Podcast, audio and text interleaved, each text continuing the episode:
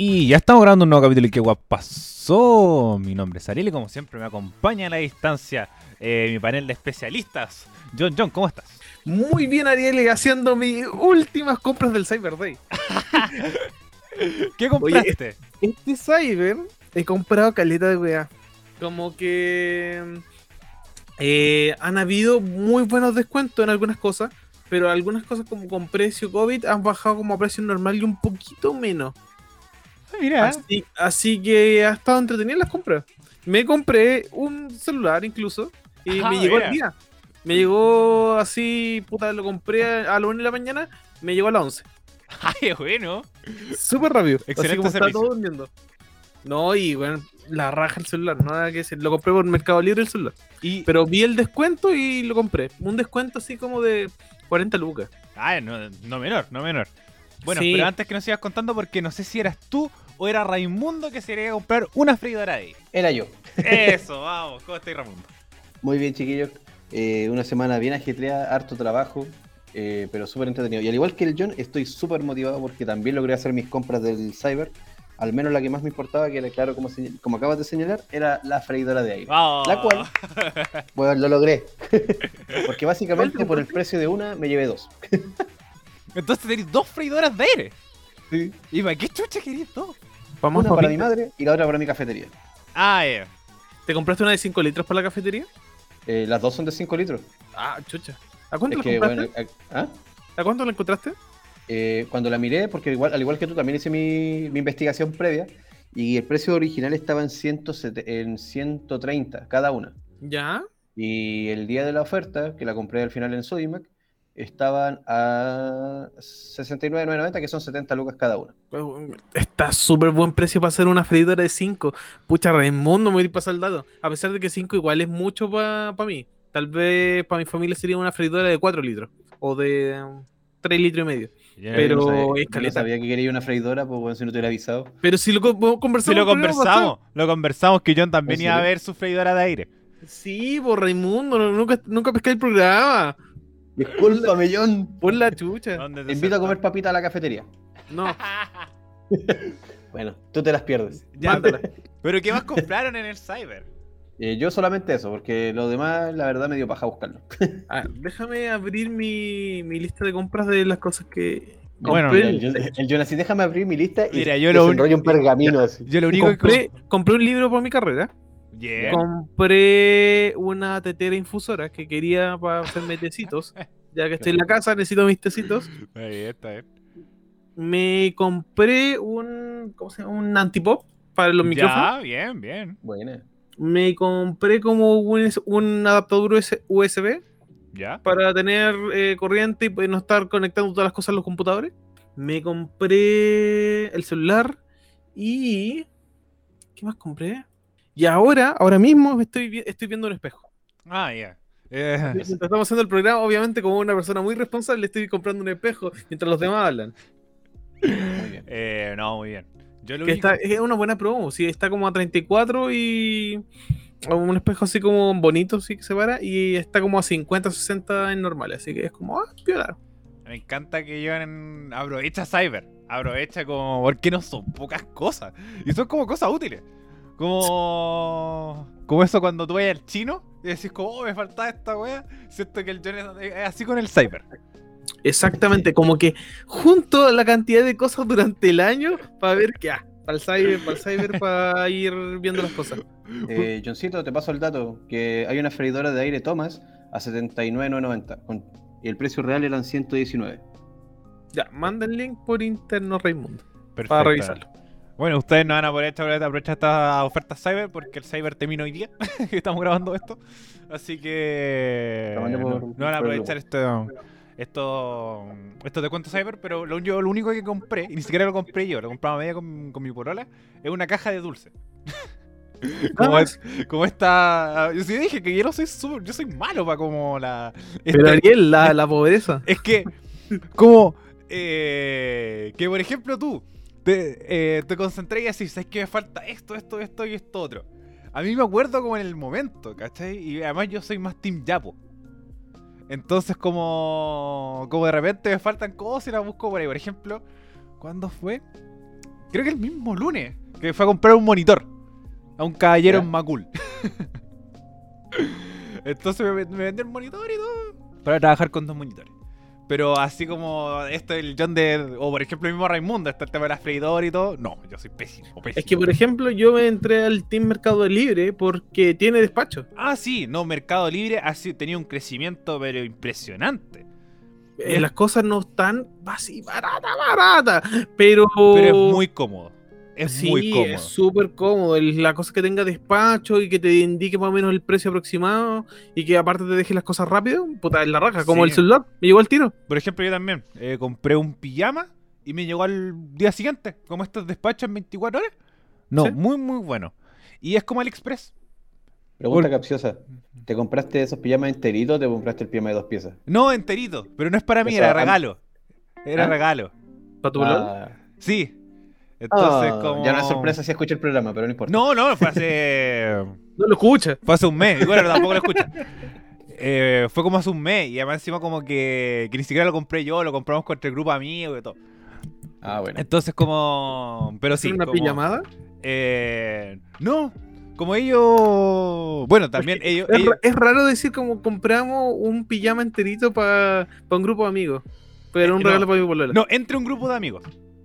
Compraron entre todos Por ejemplo, si nosotros tres tuviéramos un cuarto amigo, eh, nosotros tres compramos un regalo y se lo mandamos a esta tercera persona en nombre de los tres.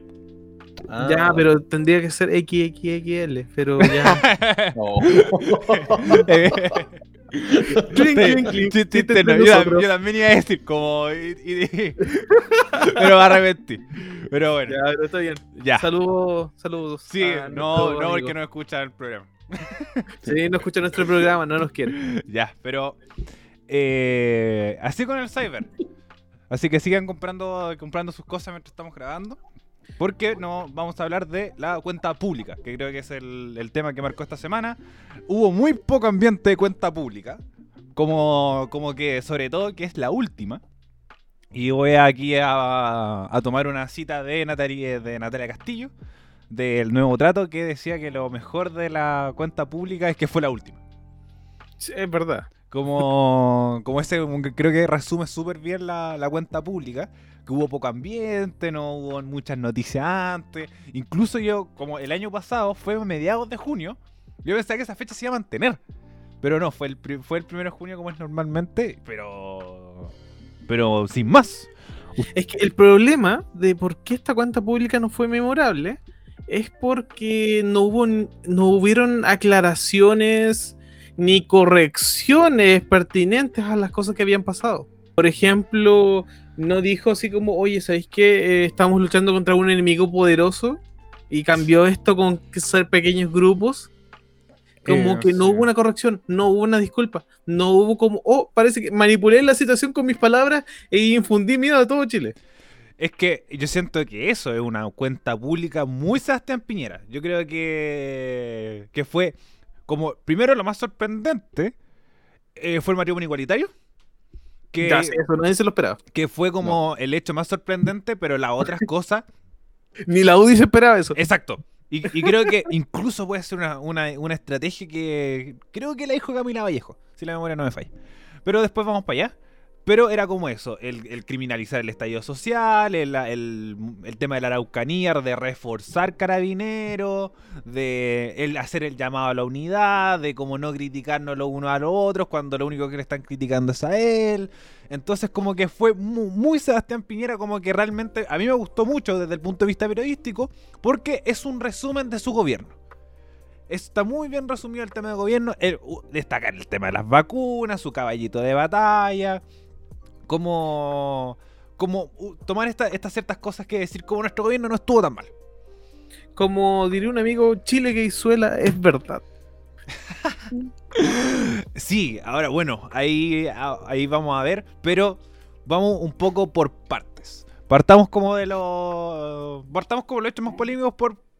Por ejemplo, partiendo con el tema de que fue uno de los que más llamó la atención, es que llamó, eh, bueno, también uno de los puntos súper importantes que tocó en, su, en la cuenta pública es el tema de los derechos humanos. Que en Chile tiene- hay una defensa irrestricta a los derechos humanos y que en Chile no hay presos políticos. sospechoso y me, me, eh, tiró harto ruido, especialmente en la oposición, porque todos sabemos que no es así. Todos sabemos que en verdad, comillas, comillas, no, en verdad, sin comillas, quito las comillas, me arrepiento lo que digo. En verdad sí son presos políticos porque su tratamiento ante los jueces ha demorado meses, meses y meses. Sí, entonces como ahí está el, el gran debate. Porque, por ejemplo, el, el intendente, bueno, el candidato a gobernador Orrego, dice que nadie está detenido por su forma de pensar, pero sí por esta... por... eh, por violencia, como el tema de la... que también lo dijo Piñera. El lanzamiento de bombas molotov, destrucción de, los- de las estaciones de metro, etcétera, etcétera. Entonces, como, como estos hitos hacen que eh, se genere esta, esta controversia, pero llama mucho la atención que lo haya dicho en la cuenta pública. Y incluso haciendo alusión a los certificados de Human Rights Watch, de la ONU, de otras organizaciones que sí dijeron que había violación sistemática de los derechos humanos. Es como, ahora vamos a escuchar a Human Way, eh, Es que ni ¿Ariel? siquiera Human, eh, Human Rights Watch. Como... Human Rights Watch, ahora lo vamos a escuchar. Antes no, ahora sí son válidos porque nos apoyan, porque está- están con nuestro discurso. No, al Antes, era contrario. so- antes No. solamente era una opinión de cualquiera. No, al No, contrario. De hecho, al contrario. al contrario. Ellos estaban diciendo que acá en Chile Que efectivamente sí, hubo eh, viola- eh, violación a los derechos humanos y a los derechos No, cívicos. pero eh, dijeron que no habían presos políticos, a eso me refería. Exacto. Ah, no, pero eso, eso lo dijo, eso lo dijo Piñera. No, lo dijo Human Rights Watch. Sí, incluso Hu- Human Rights Watch criticó un poco este proyecto de ley que está presentado de, Sí. eh, de, liber- de liberación de, los- de los presos de la revuelta. Y para que, pa' que se entienda, yo me está colgando lo que está diciendo el Ariel. Así que no, no hay preso, la cosa de los presos políticos. Ah, Ese es el vínculo que está tratando de hacer. Ah, ya. Entonces, como estas organizaciones, un poco que, que, eh, que también, como Sebastián Piñera igual dijo, que ellos en la defensa de los derechos humanos llamaron a estas organizaciones, pero ahí hubo un, un mm, como dejo de engañoso por el hecho de eh, que es verdad, como él los llamó, pero no hizo caso a lo que ellos estaban planteando, que habían violación a los derechos humanos acá en Chile.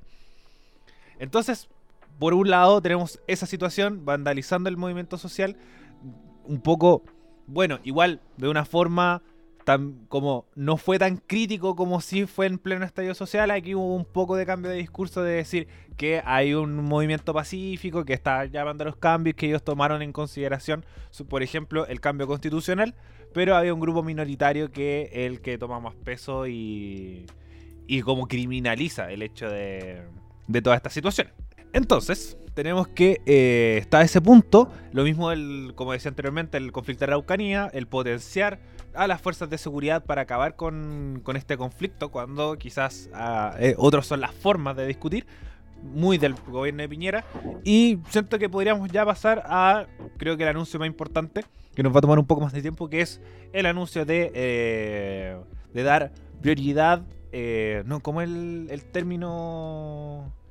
Eh, máxima urgencia, ahí está. Máxima urgencia al proyecto de matrimonio de matrimonio igualitario al al Congreso. Pero hoy se dio máxima urgencia también al TPP-11, así que esa máxima urgencia es relativa. Es que, bueno, ¿qué, significa que es máxima urgencia? Que solamente es una facultad que tiene el presidente de eh, que se presente un proyecto de ley en menos de una semana.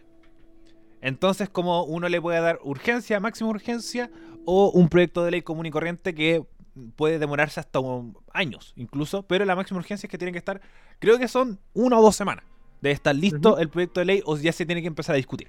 Brígido. Entonces, eh, bueno, muchachos, opiniones de este, de este, de este anuncio. Veamos primero por qué es máxima urgencia. Porque Chile está comprometido con una serie de países de donde se debe legislar la- los derechos LGBTIQ y más. Eh, Y en donde, como se debe legislar, se tiene que acceder al matrimonio igualitario. Así que esto tiene que quedar dentro del gobierno de Piñera, porque si no, no sé si qué va a pasar a Chile, tal vez le van a pasar una multa, o tal vez lo van a sacar del conglomerado de países que está en- dentro de ese acuerdo. No sé cuáles serían las, las sanciones. Generalmente, no las, generalmente las sanciones como, por ejemplo, ¿por qué en Chile se implementó el voto el voto voluntario? Ya que lo conversamos la semana pasada. Es porque la OCDE como una de las condiciones para poder considerarse país desarrollado es como el voto voluntario. Entonces, como uno tiene un compromiso, pero generalmente esos compromisos no se cumplen. Por ejemplo, el Acuerdo de París, que es el, el, el casos contaminantes, que uno dice, ya vamos a bajar los casos contaminantes. Ya, no los bajamos. Pucha, qué lata. se hizo lo que se pudo. Sí, pero ahora es el Acuerdo de París que se suma, eh, el matrimonio igualitario, y ahora estamos volviendo al voto obligatorio. Como que se están desarmando todos los acuerdos y estamos como por salir de la OCDE. No, Sí, no, se- no, no, no, no. Si es que no. se puede ver de esa forma. No, no, no. Es que pasa que la OCDE, como Yuyunis diría los países Sí, inteligentes están lo, saliendo se, de la se OCDE. hacen de la OCDE. Pero no, no eh, la OCDE es como, como un conglomerado que es muy difícil salirse, que es como un, un lugar de países desarrollados. Entonces nunca te van a echar de un lugar. Entonces decir, no, ¿sabéis qué vamos? Y cuando, por ejemplo, Venezuela, que es muy criticado en todos lados, pero no se le ha sacado de nada. O por ejemplo, el único que se salió de cosas fue Donald Trump. Que es como, pues como weá y me voy. Pero nunca se le echa a gente por lo mismo, por puestos de poder, por no quedar mal con conflictos políticos. Pero, como dice el John, hay compromisos que uno tiene que cumplir. Entonces, en este caso, el matrimonio igualitario, que es un proyecto que está del 2017, presentado por mi querida llamada Soa Michelle Bachelet. La Soa Bachelet. Pero sigue metiendo ruido, nadie le cree a Piñera. Es como, ¿por qué estáis sacando A esto ver. ahora si ni siquiera fue tu lema de campaña, ni siquiera creí en esto? Y es simplemente por obligación. Bueno, también se habla mucho de. Voy a buscar el término correcto. El pinky washing. Sí. Que es un poco utilizar eh, como Pinkwashing. pinkwashing, gracias. Sí. Eh, la eh, como utilizar esta, estos proyectos de ley para un poco levantar tu imagen con gobiernos que están en el piso. Como la nueva constitución. Es que yo siento que la nueva constitución eh, no, no, no lo utilizó para levantar su popularidad. No, pero fue para, no, calmar. Piñe- Piñera va a firmar la nueva constitución. Exacto. O sea, Él apuró- claramente es de, es de parte del Sí. ego de Piñera. No, por supuesto. eh, Y yo lo comentaba muchas veces que incluso dije, Piñera al que más le perjudica correr las elecciones porque quería acelerar el proceso lo más posible para él firmar la constitución. Por ejemplo, podemos tener un giro inesperado que la firme Daniel Jade. o Joaquín Lavín. Entonces como... Pero ¿Te sí, porque por lo menos Piñera quería estar en la foto. Por ejemplo, que para mí eh, el momento que más pena me dio Piñera. Que era para la PEC. La, la, la cumbre de la PEC, esta serie se las conté. Que Mm. se iba a firmar el tratado de paz entre China, eh, el tratado de paz eh, de la guerra económica, entre China y Estados Unidos. Y se iba a firmar en la PEC acá en Chile. Y el De weón verdad, y y él iba a hacer las protestas, iba- toda la cagada, iba a y ser Piñera el- cagó. iba a ser el, el mediador de esa situación y iba a salir en la foto con Donald Trump y Xi Jinping. Y el weón, ¡pam! Estallido social, se suspendió la weá, China no firmó nada. Entonces, como. Como ese era como. El tema es que Piñera quiere salir en la foto. Y en la Sí, historia, es co- pero fue como, busquemos el peor país, a ver, el más alejado que no tenga conflicto, Chile. exacto. Que no va a pasar nada si vamos para allá y no van a apoyar, no. Y ¡pam! No me social. Pero. Pero sí, él quería salir en la foto. Entonces, como dice el John, igual que le quería apurar para que el proceso se legislara, y aquí lo mismo. Un poco eh, aumentar su popularidad debido al matrimonio igualitario, porque es un proyecto de ley que la mayoría de las veces tiene mucho apoyo y normalmente se aprueba en los lugares que se legislan. Pero en Chile está todo al revés y hay muchos problemas con eh, este proyecto de ley y que llama mucho la atención que primero que se haya presentado porque al parecer es un proyecto que no discutió con las bancadas de los partidos de Chile Vamos. Fue una sorpresa para todos. Fue una sorpresa para todos porque si hubiera hablado con la bancada, le hubiera Lo dicho a la cresta. no. Porque realmente es lo que está haciendo la UDI, decir no, chúbalo. Como el meme salía como en el Word no estaba eso. Exacto. es como el, el cuenta pública final final. Sí. Ahí, ahí no estaba. Entonces como final final editado, ahí sí estaba el proyecto de matrimonio igualitario. Porque la UDI se salió todo de cabeza. Incluso puso en jaque la candidatura de Joaquín Lavín porque sacó una declaración diciendo que el matrimonio es entre un hombre y una mujer. Entonces está empezando a colocar los clavos para, para su tumba o ver qué tan potente es la derecha en Chile, que ya hemos visto que quizás no es tanto. Económicamente sí es potente. No, eh, políticamente, política, votos, políticamente mm. hablando. Políticamente hablando, no. Entonces, como esta radicalización puede ser un golpe súper duro para Joaquín Lavín. Y hacer que, por ejemplo, eh, carreras, perdón, eh, candidaturas ascendentes como la de Sebastián Sichel puedan empezar a tomar fuerza. Eh, Raimundo, ¿qué opinas de esta, de esta situación? El... A grandes rasgos, coincido plenamente. Apenas escuché la weá de que Piñera había dicho, hablado sobre el matrimonio igualitario. eh, lo sentí como que efectivamente es para lavar su imagen. Me, termino de convencer cuando sé que nadie lo está respaldando. O sea, esto no nació de atrás, sino que fue algo que él dijo en el momento. Y fue como, weón, tan desesperado estáis. Entendemos que o sea, ya teníais 6%, 3% de aprobación, con eso te terminaste de ir a la mierda. O sea, nadie te la va a comprar. Porque al menos en lo que son las comunidades, todos lo han hecho cagar. Ni siquiera hay una, no- las comunidades no siquiera lo están respaldando. ¿Cachai? O sea, ¿cómo serás, cómo estarás ha- haciendo mal las cosas que ni siquiera a aquellos, comillas, intentas ayudar, están de tu lado? Es que yo siento que primero tenéis que, obviamente, jugar con la popularidad.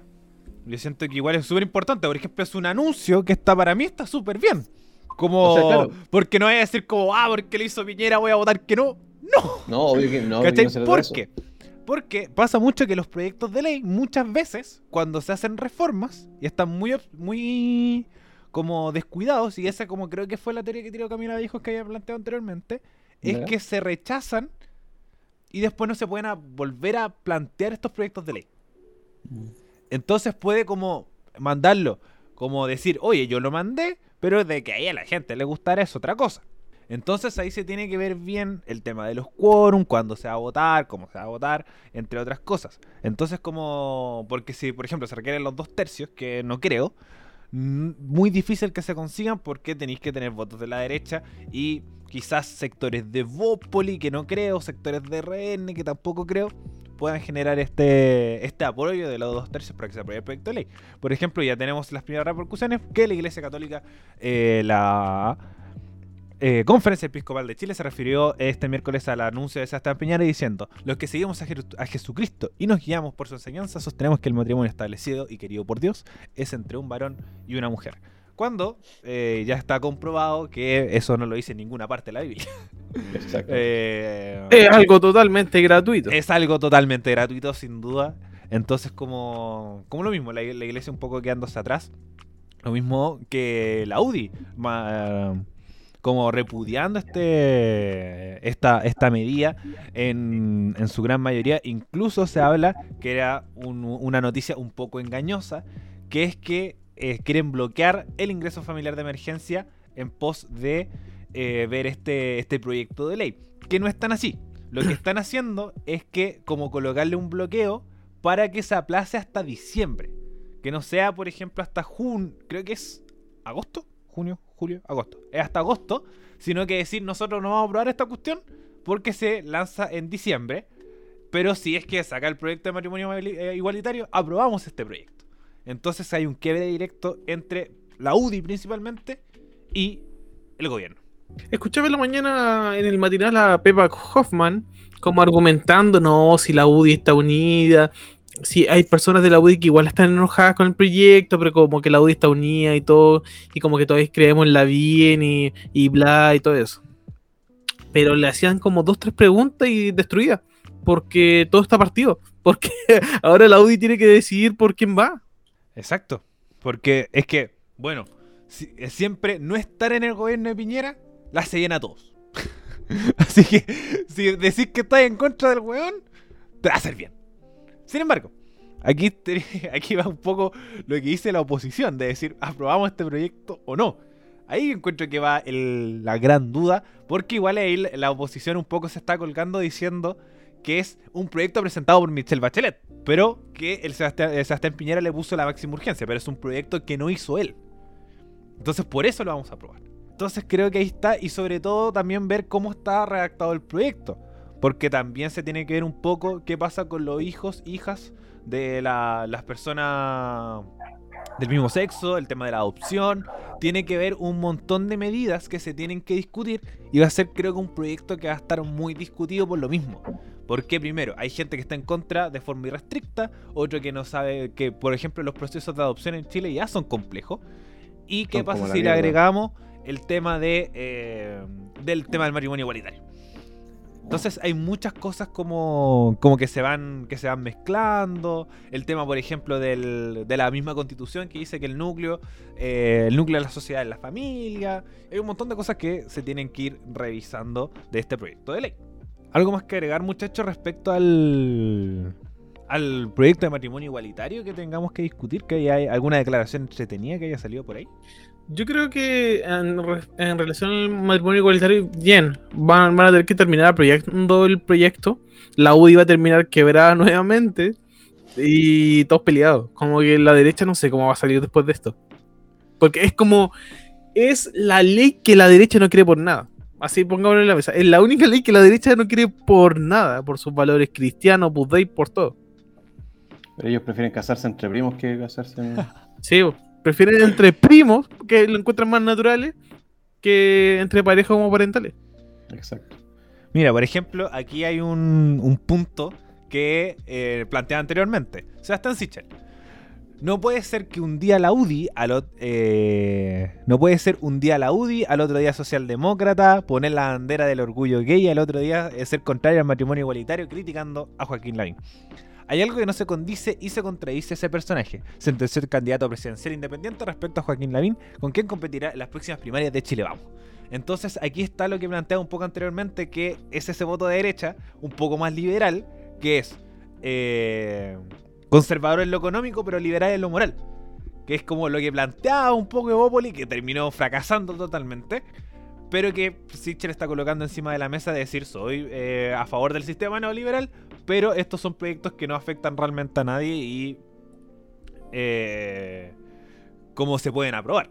Entonces, ¿y ustedes creen que esto va a afectar en la candidatura de Joaquín Lavín o, eh, o va a mantener la misma popularidad que está teniendo?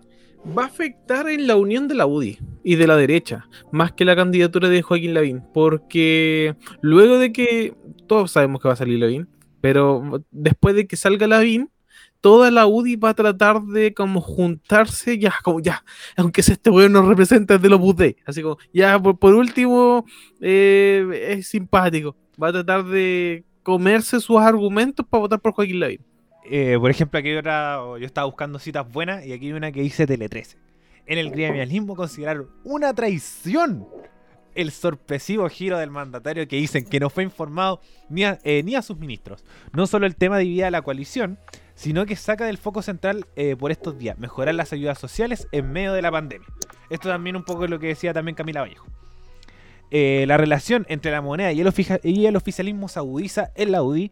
eh, temen que los efectos adversos que pueda conllevar para la mejor figura presidencial del sector, que es Joaquín Lavín. Así que están complicadas un poco las relaciones. y bueno, su- sumando a esto, eh, eh, Jacqueline Barzenberger, el discurso de Piñera no solo produce una desilusión, sino más grave aún, produce una gran desafección desde el conglomerado hacia el presidente. Bueno, ahí tenemos ya las principales declaraciones respecto al tema del matrimonio igualitario, el proyecto de ley presentado por el Sebastián Piñera. El Piñera. Por el tatán. Eh, bueno, un poco para contextualizar la frase de Lavín, que aquí también encontré un poco el contexto, que dice, el exalcalde de Las Condes agregó que sí está de acuerdo con las leyes civiles y el Estado den el mismo nivel de protección a todos los tipos de familia, pero en mi concepción personal, el matrimonio es entre un hombre y una mujer. O sea, más que nada, si es que lo ponemos a revisar profundamente, el matrimonio es un acuerdo civil, básicamente. Y simplemente sirve para que una pareja tenga derechos ante, ante la ley. Sí, como hay... Así que esto no tiene nada que ver con iglesia, literalmente. A pesar de que fue algo que fue impuesto desde la iglesia. Es que pasa que hay otras dos situaciones. Que es que. eh, y que van a también poner el conflicto en la situación. Porque legalmente, el matrimonio es lo como dice el John. Que es que tú hagas el registro civil, incluyes esta relación de pareja que tiene como ciertas protecciones, por ejemplo, el tema de la división de los bienes, el tema de compartir cierta, cierta situación, el caso, por ejemplo, de fallecimiento, quién queda a cargo del hijo, cosas por el estilo. Por ejemplo, en personas eh, como, por ejemplo, bisexuales, que una persona tuvo un, un hijo antes y después tiene eh, fallecimiento, eh, un, un fallecimiento, quien queda a cargo de ese hijo es la mamá de la persona que falleció y no la pareja, que podría ser, por ejemplo, una figura eh, paternal o maternal, dependiendo del caso, que no se puede quedar con la tuición del hijo. Entonces, lo que haría el matrimonio es suplir un poco esa, esas situaciones. Para eso un poco el matrimonio. Pero desde la concepción moral, como dicen John, y que va a generar un conflicto, es ver si la Iglesia Católica como eh, incluye el tema del matrimonio igualitario y decir como por qué la iglesia lo está y que es conflicto en otros lados que por qué la gente se puede casar en la iglesia y no eh, perdón de casarse de forma legal y no en la iglesia es con un contrato con Dios que, que es la principal concepción religiosa del matrimonio No, yo creo que este es como tal vez la como todos decían el, el Orocrux de la vieja de Lucía, este es el Orocrux de, de la iglesia. Así como una puñalada en uno de sus países todavía católicos. es que además siento que igual es un factor súper importante que es el poco poder que tiene la iglesia en el último tiempo Ojo, nada. Es- entonces, como si vemos por lo menos 10, 15 años atrás, esto no sucedería ni cagando. Porque Exacto. teníamos otro contexto más de. Por supuesto. Más de dictadura. Sí, Había o- venido el Papa a negociar, Toda- habían otras cosas. Y ahora vino el Papa y nadie lo pescó. Como.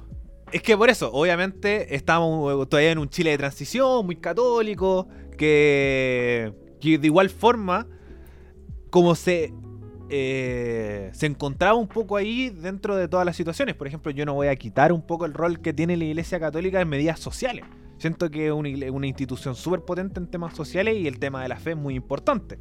Pero, pero estas situaciones hacen que uno pierda la confianza en la iglesia como tal. Como que la gente va menos a misa, pero sí confía en, en Dios católico en este caso, pero fuera de las instituciones de la iglesia. O el tema de la. eh, el, el caso de, de abuso infantil que tiene la iglesia también y cómo lo manejó. Entonces hay un montón de situaciones que hacen que la iglesia no tenga el poder de ante el poder político de, por ejemplo, restringir eh, discusiones como el aborto, como el, matrimonio igualitario y un montón de proyectos que la iglesia se y listo, nadie votaba por ese proyecto. Por ejemplo, una de las fuerzas que en ese momento también eran muy fuertes era la democracia cristiana. Y ahora, eh, que primero tiene la concepción cristiana en su, en su título, pero ahora solamente consiguió un convencional constituyente y no saben a quién chucha poner de candidato presidencial. Y se está, está agonizando. Y está agonizando. Como, como realmente tienen que empezar a hacer muy bien las cosas y que le vaya bien en las elecciones de, en las elecciones de, de parlamentario, o si no, eh, rest in peace. Eh, democracia cristiana. ¿Tú crees que le va a ir bien en las elecciones de parlamentario? Es que ahí va también un, que también un proyecto que se puso en, en discusión y que está. eh, ahí creo que va a ser una discusión muy, muy polémica. Ah, la de escaños para Es- pueblo originario y la de es- que los independientes también se pudieran postular. Exactamente. Y yo creo que la derecha va a ser así. No, por nada del mundo. Porque ese sería el último clavo para la derecha. Es que pasa no, no que. va a salir. hay- Yo, soy, yo, yo creo que no va a salir. Yo tampoco, yo tampoco. Como en algún momento lo vi, porque pasa además que hay mucha gente del mundo político y analítico que toma ejemplos de otros países que se hicieron estas situaciones y se terminó de quebrar un poco de el, el tema del esquema político. Pasó en Italia, pasó en Perú, pasó en... No, en España no. Pero eran como los ejemplos más grandes, Italia y Perú, que son fuerzas muy fraccionadas. Más de lo que ya está la política actualmente. Yo creo que con este cambio de senadores, al siguiente sí se podría hacer la postulación. Pero con este, con el actual no. Eh, con el que viene ahora, no lo sé. Es que pasa que. Es que va a haber una mayoría de izquierda. Y ahí puede que se haya la opción de abrir más a independientes. Es que pasa que ese es el tema. Porque ahí va un poco lo que se hizo en, el- en la elección de constituyentes, que es que fuerzas independientes entren en listas de partido. Más que, por ejemplo, que la lista del pueblo o independientes no neutrales generen una fuerza política. O lo que tendrían que hacer es hacer un partido político, pero que iría un poco en contra de sus lineamientos porque son independientes. Aunque la lista del pueblo igual está dispuesta a ser un, un partido político. Es que yo siento que eso es lo mejor. Yo siento que eso es lo mejor. Porque ahí mostráis una, unos principios. Generáis una base de principios. Entonces yo creo que estoy, yo, yo, lo he dicho, estoy muy de acuerdo con que la lista del pueblo se arme y creo que es una fuerza política súper importante. Pero esto de como ser independientes por ser independientes, no me calza. Pero sí que sean una fuerza política además y que la gente vuelva a confiar en esta institución política. Está difícil, pero puede que la lista del pueblo sea como el comodín para poder ser más independiente, a pesar de estar dentro del partido de la lista del pueblo. Exacto. Es que obviamente eh, puede, mostrarse un poco como decir, nosotros no somos como los partidos de siempre, pero sí somos fuerza, una fuerza que nació desde la calle, nació desde la gente. Pero como con una base de principios de decir, oye, es que nosotros pensamos esto, esto, esto y esto otro. Porque eso para mí la gran crítica a los independientes, es que tú no sabes lo que piensan. Pero si tú lo juntas, se establece toda una, una norma y un orden. Y creo que les, les, puede funcionar súper bien. Puede servir, Ariel, puede servir. Pero tiene que estar en constante evaluación. Sí, por supuesto. Como que tiene que organizarse la lista del pueblo. Si la lista del pueblo se fragmenta, cagó. Exacto. Entonces, como, por eso, es el tema del ser independiente. Que te, si te fragmentáis, como que hay muy en el aire. Quizá el Frente Amplio ya se fragmenta, pero igual nos mantiene un poco el tema de la organización de partidos. Así como, ah, somos la oposición, nos juntamos como oposición. Algo así, nos juntamos como oposición y si es que nos enojamos, mantenemos, por ejemplo, revolución democrática, mantenemos convergencia social y mantenemos ciertos lineamientos. Por ejemplo, si se desprendió, no sé, esto, el nuevo trato, pero siguen manteniéndose como un nuevo trato y se entiende un poco el, la amalgama. Y esto mismo que decís tú, la oposición. Pero sí, es un proyecto que yo también dudo mucho que se vaya a aprobar por lo mismo, por este miedo un poco a esta fragmentación política que se ha generado en otros países como Perú, que termina como está sucediendo todo esto ahora, con 17 candidatos presidenciales, con eh, cambiando la encuesta cada rato, presidenciales muy extraños. Sí, pero por ejemplo, eh, en Perú es diferente, porque igual el partido Fujimorista como que abarca una gran cantidad de votos, porque la, gente cree mucho en Fujimori, a pesar de que se robó medio Perú. Sí, es como si aquí hubiera un partido pinochetista. Ah, Laudi. Eh...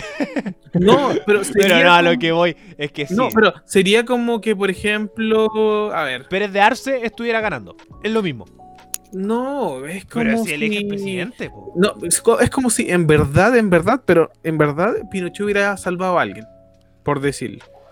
Y ahí se le considera como algo tanto como de derecha e izquierda que en verdad sirvió y salvó. Porque, por ejemplo, Fujimori sí lo hizo con el narcotráfico. Es que lo mismo, aquí, por ejemplo, en Chile cambió el sistema económico. Y creo que, es, el gran. Es otra perspectiva completamente diferente, Ariel. No sé. De, Perú no sé, con Fujimori es que yo siento que eh, primero Fujimorismo eh, es lo mismo si Pérez de Arce estuviera, estuviera eh, ganando la presidencia. Porque es un ex dictador detenido por violación a los derechos humanos y un montón de situaciones y su hija incluso también por corrupción estuvo estuvo en juicio y ahora está por ganar la presidencia. Entonces creo que es primero es un ejemplo que hay una fragmentación política por el tema de los 17, eh, 17 eh, candidatos presidenciales, con cambios muy extraños respecto a los candidatos, y que esto sucedió igual un poco con el tiempo, porque esta fragmentación de lista independiente viene hace 20 años en Perú. No es algo reciente, sino viene hace mucho tiempo en la historia y que puede terminar mucho, mucho tiempo. Pero, la gente todavía en Perú, y especialmente porque lo, lo vi desde ya, agradece el Fujimorismo por esa razón. Pero saben que ellos han robado caleta. Efectivamente. Y era porque el narcotráfico antes era, era gigante. Y nadie lo podía controlar y Fujimori lo controló de una u otra forma. Por eso la gente lo agradece. Pero bueno, Raimundo, ¿qué opinas de la inclusión de la lista de independientes en la próxima elección de parlamentarios, de diputados y senadores? Antes de responder eso, quiero, quiero cerrar la idea del tema de la iglesia respecto a ah. por qué ella está perdiendo la credibilidad. Eh, creo que en programa anterior yo ya le había comentado que yo fui monitor de confirmación en mi parroquia, en la que yo hasta los 23, 24 años yo fui un, eh, literalmente bien creyente, bien de familia católica, todo lo demás, iba a misa, todo eso. Pero yo mismo me fui desencantando porque me tocó verlo de primera fuente, el cómo la iglesia empieza, o sea, hago énfasis en la en, los dogmas religiosos de la Iglesia Católica empieza a, segregar a, a, los jóvenes. Eh, pasó el caso de una niña que, de una niña que, estuvo embarazada y la hicieron retirarse porque no eras bienvenida en la casa de Dios. porque era un mal ejemplo. Y, literalmente esas fueron las palabras textuales del párroco. Eh, vi también como, como echaron amigos que eran por ser homosexual, ¿cachai? Lo echaron por qué? Porque no cumplías con los dogmas que la iglesia, con la enseñanza de Dios y estabas perturbado, ¿cachai? Habían jóvenes de 16 años que iban buscando un refugio en esto, en, estos, en, la, parroquia, en estos cursos de confirmación y demás, eh, porque en la casa no podían estar, básicamente, porque los papás no estaban ahí con ellos, ellos no, no, estaban buscando, están recién buscando como su lugar, y lo encuentran en, eh, al interior de la, de la parroquia. Ahí es donde yo también empiezo a conocer a, los jóvenes en general y voy viendo que muchos tienen la incertidumbre de no sentirse aceptados. El por qué finalmente eh, siento que la iglesia ha perdido el poder que perdió en el último tiempo, sumando obviamente a los casos de violación de menores, sumando a que, a que tanto el Papa actual como el que estuvo antes nunca le tomaron el peso a esas situaciones. Simplemente dijeron, no, que rece tres padres nuestros el compadre, pero que sigue ejerciendo, pero en otro lado. O sea, muévese el problema de un violador, porque finalmente es eso, son pederastras y violadores, en vez de hacerlos pagar con cárcel, los mueves a otra comunidad. ¿Por qué? Porque no, es que allá Dios te perdona. Allá se le hacen un borrón y cuenta nueva. Y eso también ocurre en la, comuna del Monte. Sacaron a un párroco, que el weón se pegaba en el pecho y le rezaba a, todo, le rezaba a su diosito y todo lo demás. Y el compadre terminó siendo otro perturbado más, porque ellos sí son perturbados, ¿cachai? Y lo movieron simplemente de, comunidad. Ni siquiera le quitan su. Ni siquiera le quitaron el, el poder de ejercer el sacerdocio, ¿cachai? Para mí eso empieza a restarte. Yo mismo me retiré de la iglesia en su momento porque ya no me identificaba con, o sea, yo soy un buen muy creyente, me siento muy espiritual para mis cosas, pero no puedo, no, no puedo estar en un lugar donde siento que atentas contra, eh, contra lo que predica finalmente. La iglesia supone que habla sobre el amor a, a, todos, a los entes en general. Entonces, ¿de qué amor me hablas si estás discriminando a los homosexuales por simplemente por tener una preferencia sexual distinta, si estás discriminando a la niña que está embarazada y que lo único que necesita es que alguien la apoye, ¿cachai? Y lo estáis echando del único lugar en el que sí se sentían respaldados. Ahí es donde ellos también empiezan a perder su propia fe. ¿Por qué? Porque esa weá es, un pilar, es un motor. Y si, se los rompes, si les quiebras eso, ¿qué les queda? ¿Cachai? Y jamás he estado de acuerdo con que la iglesia esté, esté metida en la política. Sí, efectivamente, tuvieron mucho poder en los 90 y me da un gusto enorme que lo estén perdiendo en el día de hoy. Porque la, así como yo siempre he dicho, hay cosas que no se tienen que mezclar. Militares y política no se tienen que mezclar. Eh, eh, empresarios y política no se tienen que mezclar. Iglesia y política no se debe mezclar. Y tristemente en Chile pasó todo. Y, un punto un punto un poco para complementar lo que estoy diciendo, por ejemplo, cuando que llamó como no me le llamó la atención, pero me recordó ciertas cosas, que es que eh, la cuenta pública parte con... Eh, bueno, se nombra a Dios, no me acuerdo la frase textual, pero como en nombre de Dios y la ley parece, se da inicio a la sesión de la Cámara del Congreso Pleno. Entonces, eso mismo, cuando tú entras a juicio, cuando estás en un juicio, te hacen jurar sobre una Biblia. Sí, con la mano alzada y la otra mano en una Biblia que vas a decir la verdad y que eres fiel y todo, es como compadre, de verdad. La otra es, bueno, también eh, que un poco mezclando la cultura popular, estaba viendo la, el tráiler de los de los expedientes Warren, que va a salir ahora el 6 de junio, que si uno dice que si tú confías, que si tú en un juramento eh, reconoces la existencia de Dios, también tiene que reconocer la existencia del demonio. Entonces, como ahí está un, pequeño. Jaque mate, Teo. Ah, sí. bueno, o jaque eso... mate cristianos, pero, pero bueno. eso era, sí. Pero bueno, sí, igual.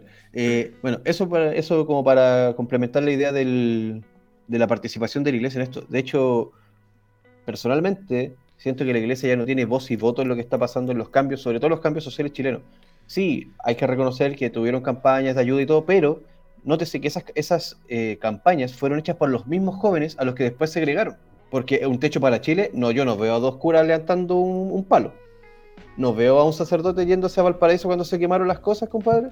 Pero bueno, ha cambiado en el último tiempo, porque por ejemplo yo no voy a restarle un poco de importancia a la carrera Raúl Silva Enrique.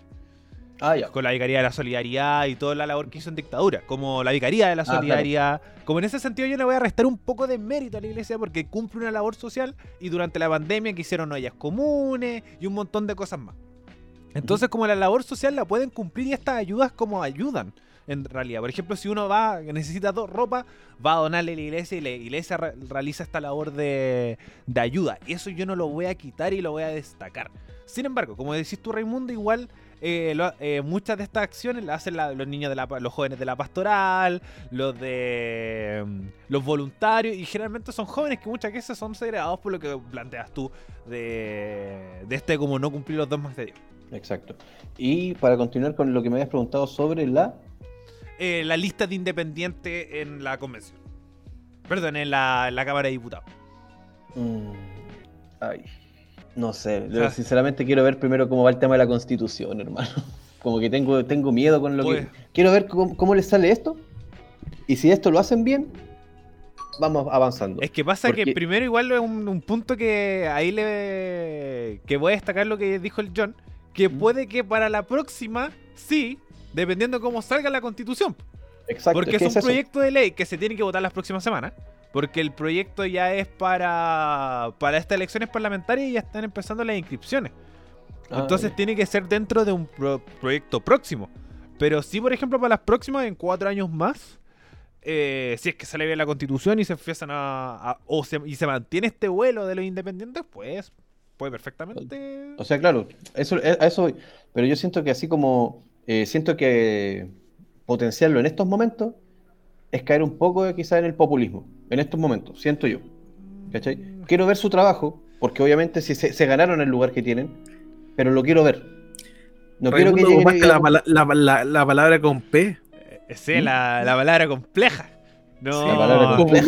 Muy, muy compleja de Me hiciste, utilizar. me hiciste despegarme el celular. te, hice, te hice desconfigurar tu teléfono. El John dijo: Estaba viendo su espejo. No, chetumayo. Así, a ver. No, hay un, meme, hay, un, ¿no? hay, un, hay un meme muy bueno que es como un curado que está como tirado y Ay. de repente sale como un comentario así como, no, si uno es pobre porque quiere y aparece como el alma del, del curado. Sí, Ahora vamos a ampliar.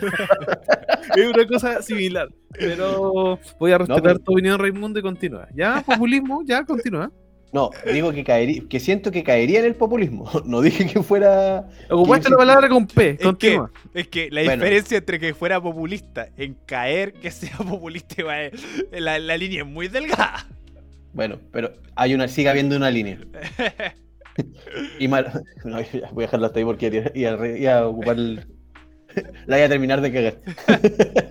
¿Cuándo no? ¿Cuándo Claro. no? Recordar la chuchuca. Y eso no te lo vamos a olvidar nunca. No, Sí, no, no, no, no, queda. Raimundo. iba a invocar a, una- a un amigo que. ah, Bueno, a un amigo.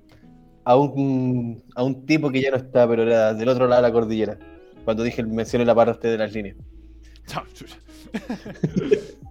Y así era. Eh, bueno, pero siento que primero tenemos que ver cómo le resulta esto de la constitución, que realmente, bueno, está la esperanza de todo un país puesta en ellos, y si lo logran hacer, que espero lo hagan bien, porque por lo menos a lo, que, lo poco y nada que, que logré conocer al, al muchacho que salió del monte, se nota que tiene ganas.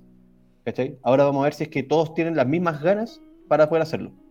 Porque finalmente si todos están en la misma, y espero que eso, que eso sea así, eh, no tiene por qué eh, salir mal la.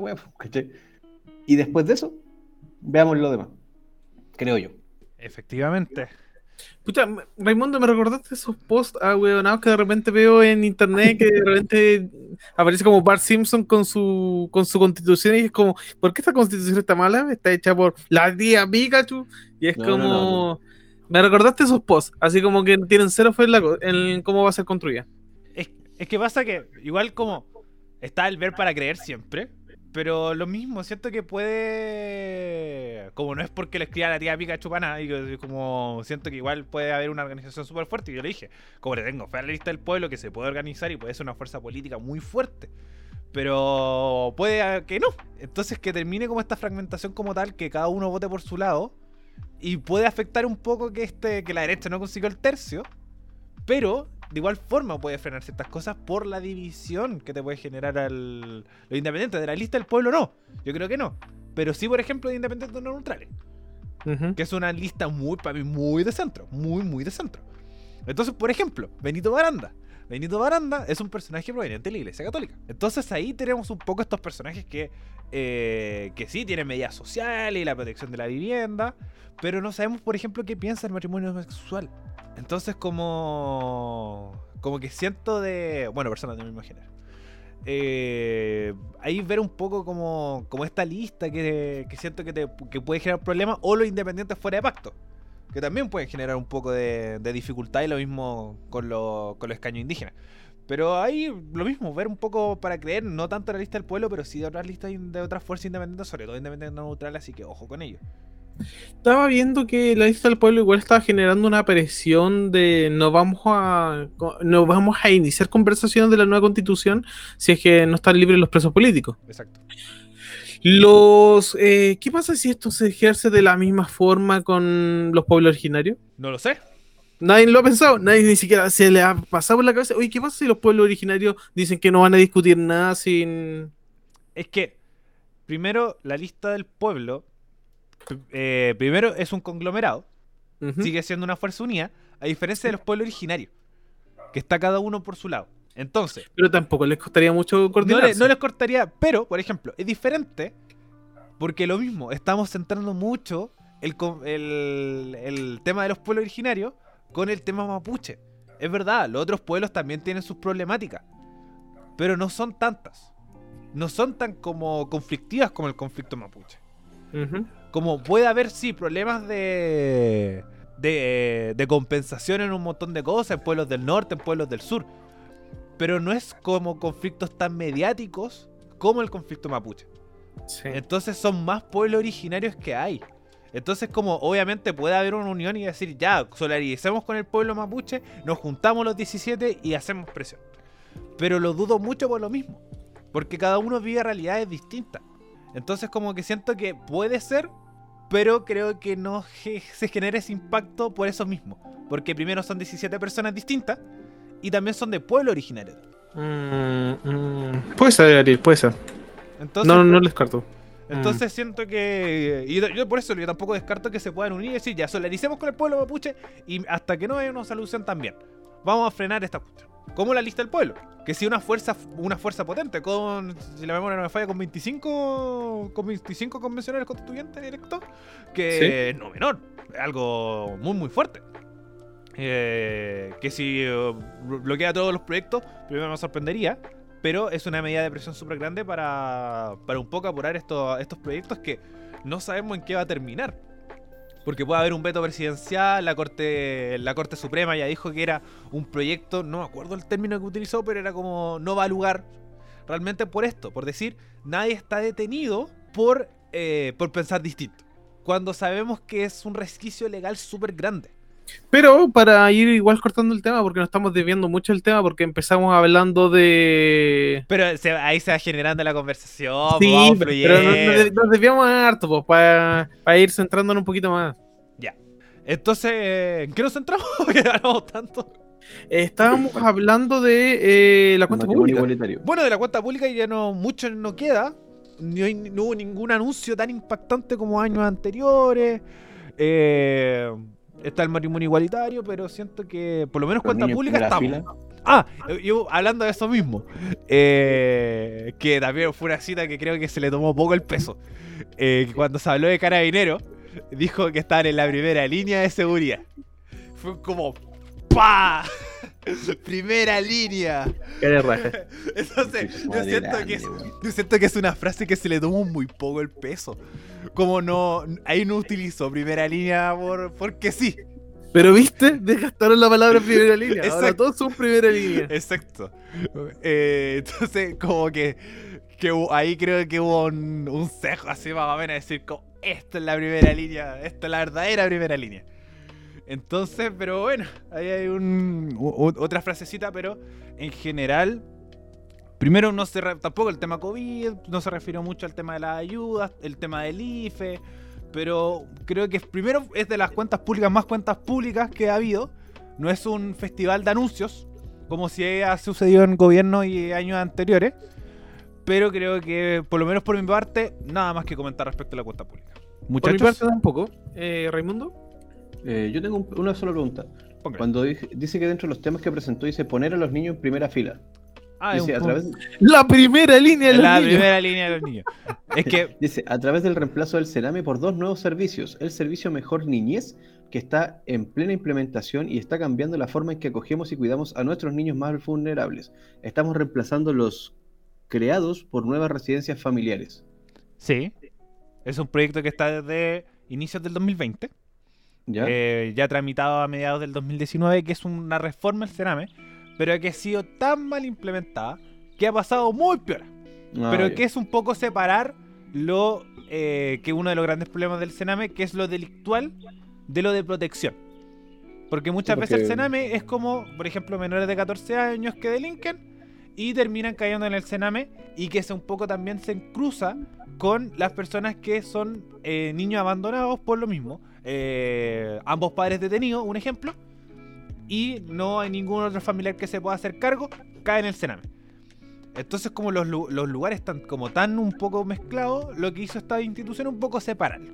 Y es como cuenta Ah, pública, porque el objetivo de la cuenta pública es presentar ante el Congreso y la Nación todas las situaciones que se ha hecho en el último año. Más que hacer una agenda de anuncios. Se usa para hacer anuncios, porque está en cadena nacional y todo el mundo lo está escuchando. Pero, eh, esto, y también un poco del kinder obligatorio, que es como protección a los niños en ese sentido y un poco dar este, este sentido de protección del Sename, que ha sido uno de los temas más conflictivos del último tiempo también, que no se ha sabido solucionar. Puta, yo, yo no estoy tan de acuerdo con el kinder obligatorio. Es que mm, yo tampoco siento que es un proyecto que, que no es algo que se tiene que dar máxima urgencia. Porque siento que se tiene que potenciar otras cosas más. más- porque también lo mismo que conversamos un poco de, le- de todos estos proyectos de ley, el vo- voto obligatorio, que ya implementemos el kinder obligatorio. Pero si no hay ningún apoyo, no, no, no hay un poco de igualdad entre lo público y lo particular, va a terminar siendo algo muy también más heredador todavía. Sí, es que el kinder es, es voluntario. Y la- la- las mamás deciden si, con quién dejar a su hijo en, las primeras, en los primeros años de su vida. Sí, es difícil. Es muy complejo para una mamá dejar a su hijo en el kinder.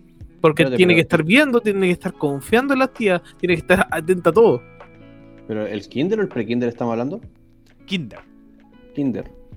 Kinder obligatorio. Un año de diferencia. de Raimundo, no, que el- es que yo no- de verdad no tenía idea que el kinder no era obligatorio de partida. No, no, no es obligatorio. Como, Pero Raimundo, eh, skill de paternidad, ¿dónde están? No, no, no, es que no, mira, yo otra- lo que lo que yo sí había escuchado, porque tengo amigos que son eh, parvularias, es que lo quería, lo que querían obligar era el, el tema del sala cuna menor, una wea de, así. la, de la salacuna universal. Claro, y que eso sí o sí lo querían implementar como que todos los niños tenían que ir a dar allá. Y yo así como con esa weá me puse con todo, o sea, chúpenla. Yo a mi hijo de menos de dos años ni cagando lo voy a entregar en una sala cuna, weón, si... Ya que lo tome otra persona, para mí yo ya lo estoy mirando feo.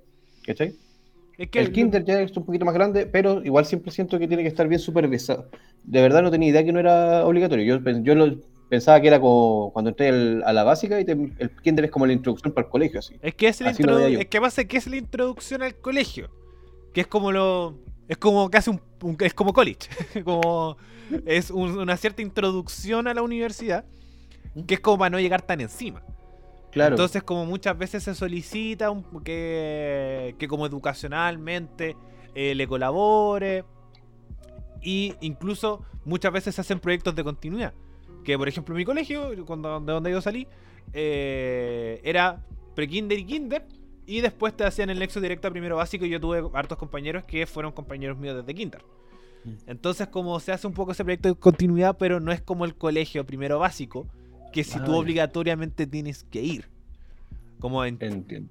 entonces, como la, la educación, por lo menos cuando se dice eh, educación es un derecho, es educación eh, media, porque es la obligatoria.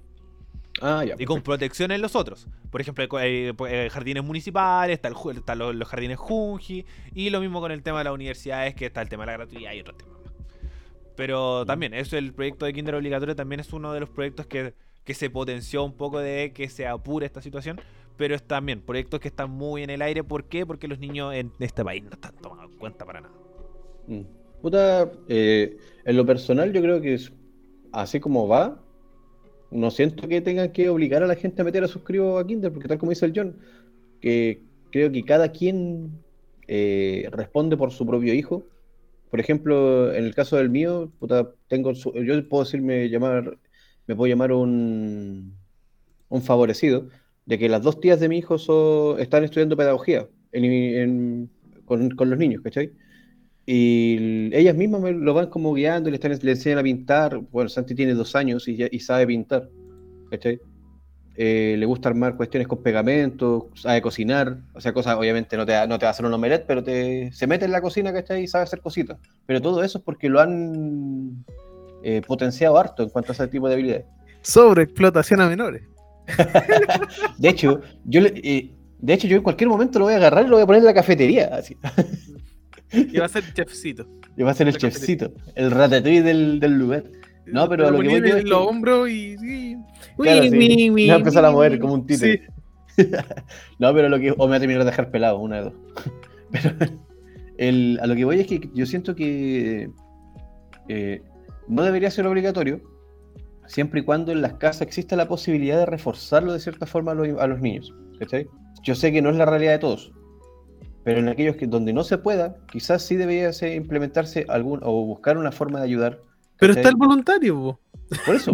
Por eso, la- debería, no debería ser obligatorio, está el voluntario. No, por eso estoy diciendo que si en las casas donde no esté la opción, que por ejemplo yo te digo que, que yo estoy reconociendo que Santi sí tiene, donde no esté esa opción, que ellos, claro, pueden decir, ¿sabes qué? Mi hijo está débil en esto, acá lo quiero dejar con ustedes, y que sean lugares que realmente estén respaldados, pues, porque igual también, eh, por ejemplo, la mamá me dijo, le da pánico que Santi entre a un, a un jardín infantil, porque, bueno, la tele la sugestionó topa- ta- al pico con cuestiones de maltrato a menores, que pusieron una cámara infragante y vieron a la tía pescando charchazo al cabro chico, ¿cachai? Oye, ¿Y eh, eso, eso? Raimundo es pan de cada día. Mi mamá, por ejemplo, en el en los años 90, eh, también estaba así conmigo. Cuando me iba a dejar en un jardín, era como mirar las tías, cachar cuáles eran las pesadas, pedir referencia, oye, ya tu hijo no la ha pegado, le he encontrado moretones, todas las cosas. Es que, bueno, es lo mínimo. Sí, Así como está la cosa. Yo personalmente, eh, si bien yo no caigo en esa en- tanto en la paranoia de estar mirando todo, sí, efectivamente, a Santi le estoy enseñando que se comunique bien, ¿cachai? Y le, estamos enseñando a expresarse lo más posible para que el día de mañana, si pasa algo que no tiene que pasar, nos lo comunique, pues, weón. Porque, o sea, si ya es difícil para un niño entrar a un lugar donde apenas se puede comunicar con otras personas, imagínate que a ese, pa- a ese niño le pase algo. ¿Cómo crees que te lo hace saber? ¿Cachai? Por eso es que hay muchos casos que se dan que los cabros chicos, no sé, pues son abusados, les pegan o cualquier cosa, y pasan meses, hasta años, antes de que el niño pueda decir lo que le pasó. Y acá en lo personal, y aquí esto me hago responsable de mis palabras, el día de mañana, si ni Dios lo quiera, le, le- alguien le hace algo a mi hijo, es que lo mato, concha tu madre. Ni siquiera es como que va a tocar la cárcel. A ese buen lo han encontrado flotando en un río. de 0 a 100, Raimundo. eh. Bajemos a pues, 50. Así de Eh, corto. Las opiniones vertidas en este programa son propia responsabilidad de quienes las emiten. Por eso es que me hago No, responsable re- de mí. no representa el pensamiento de, Sí, el pero de qué de hueá pasó ni que el programa F5. No. Gracias, Ariel. Pero de 0 a 100, por... no, Raimundo. Porque si no, nosotros haríamos cualquier cosa y no lo que seríamos por cualquier cosa. No, pero no es cualquier cosa cuando hables de tu hijo, pues bueno. ¿Y si le pasa a tu mamá? ¿0 a 100? Si le pasa a tu mamá, 0 a 100. Si le pasa a tu hermana, Sigue siendo tu familia. A eso voy. 0 a 100. Pero es una discusión que vamos a tener otro día y no en, día. este programa que está enteramente de política y estamos revisando la cuenta pública y las cosas. Bueno, eh, tenemos ya listo la cuenta pública. Podríamos. Bueno, está la situación de Jovino Nova, que falleció este ex eh, parlamentario de la UDI, que fue, fue cómplice de la dictadura de Augusto Pinochet, fue también participante de, de casos de Penta y Sokimich, y como eh, fue un poco eh, sin pagar todas estas situaciones que le que se le han se le han atribuido y ha realizado. No ¿Cómo sé tiene si- el caso Spinix también? caso Spinac también. Así que tiene tenía harta, harto prontuario y que incluso se está haciendo un, un poco la polémica. No sé si es que se terminó realizando un minuto de silencio eh, respecto a este personaje. Sí, ¿Cómo le conceden un minuto de silencio? Es como. ¿En serio? ¿Y nadie tosió así? Ah, no siquiera de la oposición, nadie. Es que por eso, yo no sé si se realizó. Sé ¿Cómo que se- lo pidieron. Yo sé que se, sí, se pidió, incluso Camila Vallejo se hizo como viral por un tweet por esto mismo, diciendo como, ¿cómo vamos a hacer un minuto de silencio por un- una persona que estuvo en caso Pentas, Okimich, Spiniak y cómplice de la dictadura Pinochet? Un conchetumare. Ah, eh, con, todo- con toda su letra. Entonces como, como un poco generaba ruido. Y Sí, creo se que generó. Ariel. sí se hizo. Se dice Cámara y Senado rinden minuto de silencio en memoria de Jovino Nova. Algunos parlamentarios abandonaron la sala. Bien. Entonces como... Como lo mismo. Eh, qué bueno que, como decía el John, algunos se retiraron de la sala para no, no realizar homenaje a este, a este personaje tan nefasto de la política chilena. Y para terminar, creo que la única que nos queda es Arturito Vidal. No, nos quedan todavía noticias. Si yo les dije que se extendía. Los ventiladores, los famosos los ventiladores. 483 ventiladores que están detenidos y que están guardados. ¿Qué pasó? El Es- gobierno anunció con bombo y platillo que venía un avión y que no podían decir en qué parte iba. Con mucho misterio que venían ventiladores, que habían eh, comprado ventiladores con aportes privados y todo. Sí, pero eh, ojo que son distintos. Porque ¿Son estos son, estos son con anuncio, bombo y platillo de la CPC. Ah, ya. Es la CPC. Como este. No, no es como un punto del gobierno. Sino un poco el- la que tiene responsabilidad el gobierno es ver un poco qué está sucediendo. Aquí la crítica no es tanto al gobierno, sino a la CPC. Que es que no se sabe si es. Aquí va un poco la responsabilidad. Es como cuando preguntaste qué pasó, yo te iba a responder, no sé. Por el hecho de quién tiene la responsabilidad. Pasa que tenemos estos, ventiladores que solamente 35 están siendo operativos. 38. Treinta y tanto. 30 y tantos están siendo operativos. Y los otros no se sabe dónde chucha están. De los 500 que se compraron. Pero como porque igual ese, en ese sentido, como que hay muchos ventiladores, compraron muchos ventiladores. Incluso como que fue primero un pro y una contra de el- la gestión Mañalich. Que decía, preparó el, el sistema de salud, pero cuando estuviéramos en el peor de los casos. como realmente se habilitaron como 2.000 creo que camas, críticas con el tema de los ventiladores. Pero estos de la, de la CPC todavía no, eh, no se sabe bien el tema de los ventiladores y qué chucha está pasando con ellos. Lo que también se dijo, y estaba escuchándolo dentro del matinal de la mañana de televisión, que compraron ventiladores que no tenían un tiempo de vida tan largo. Y si está la cagada con el tema de los ventiladores, como compraron, digamos, un- ocho palos en un ventilador que les iba a durar meses. Y Me- tuvieron que comprar nuevamente ventiladores Aquí está. mejores. Eh, informes revelan el estado de los 515 ventiladores donados por la CBC. Solo 32 están operativos. Dame un segundo an- antes de que siga leyendo. Y el problema es que todo esto se hace escondida. Tiene que salir ese informe para saber el estado real de qué pasó con los ventiladores. Ahora continúa. Es que eso, obviamente aquí la crítica, yo siento que igual se tiene que destacar, es a la CPC. Al, al gremio de, al gremio de, de empresarios, que es como lo mismo, un poco limpieza de la imagen, está este tema de Juan Sutil, un personaje muy, muy conflictivo, muy defensa respecto al tema de la de que eh, se determinen las cuarentenas para que salgan a trabajar y un poco fomentar todo lo que está sucediendo. Tenemos, los equipos costaron 10 mil millones a los privados. Fueron adquiridos, eh, adquiridos eh, previo visado y autorización del MinSal. Y si bien, cuando llegaban al país, eh, se adicionaron la cifra de respiradores que previamente la cartera informaba como disponibles, las revisiones en terreno encontraron fallas que impidieron a la gran mayoría ponerlos en uso u obligaron su retiro tras distintas fallas detectadas.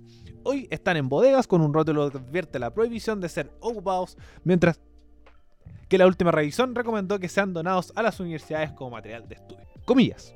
De los ventiladores que fueron verificados por Sanidad Naval, solo existe la posibilidad de eh, disponibilizar en algún momento 49 equipos de la marca Eternity, eh, modelo SH200, de uso solo para transporte o urgencias, los cuales solo se recomienda ser entregados a establecimientos que dispongan de personal altamente capacitado en ventilación mecánica.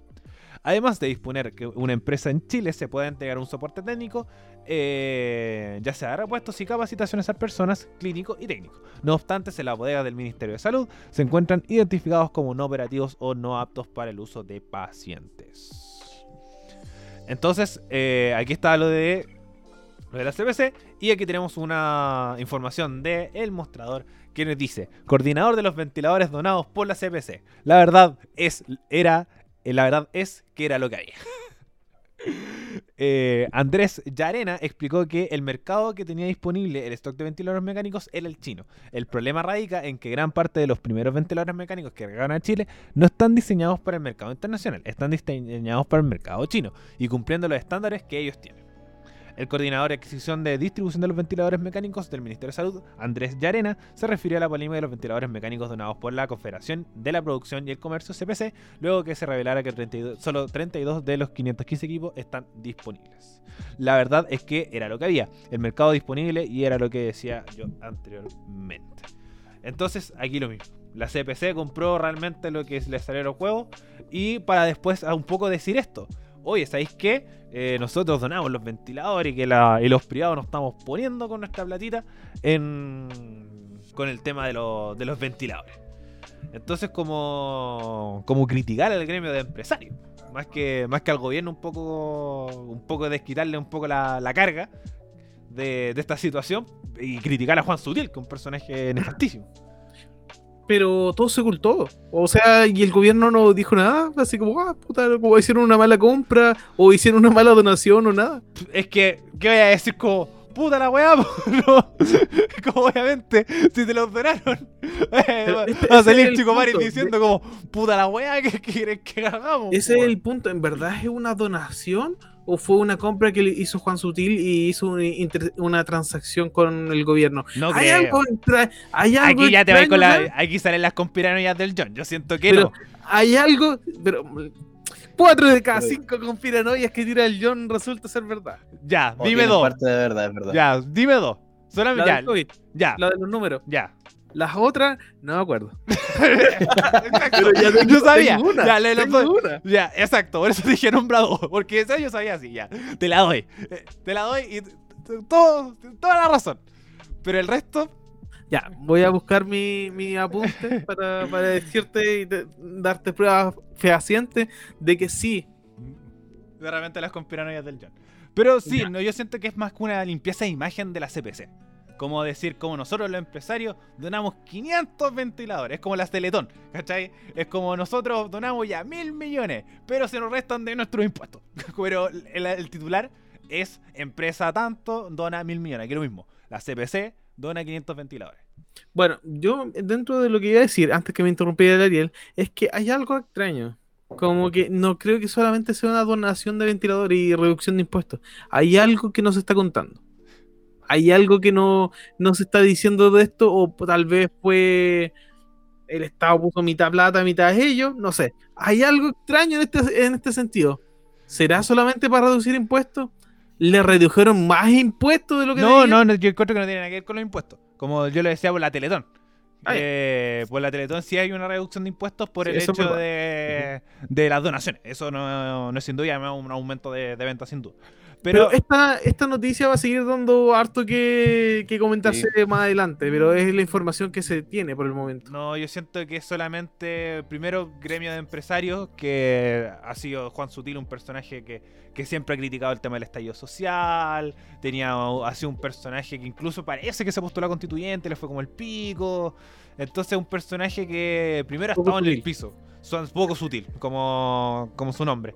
Entonces siento que, que es un... Sebastián Izquierdo. O sea, Sebastián Izquierdo. Anda, anda por ahí, como Juan Sutil y Sebastián Izquierdo. Y yo siento que es un poco esto, es decir, como, puta, donemos 500 ventiladores, búscate la weá más barata, pero tenemos que limpiar un poco nuestra imagen. Y el tema de los ventiladores es lo que vamos a hacer. Así como nosotros los empresarios damos 500 ventiladores. Y de ahí que las weas estuvieran buenas, filo. ¿Quién es Alejandro Navarro? Aleja de senador del MAS, ex candidato presidencial.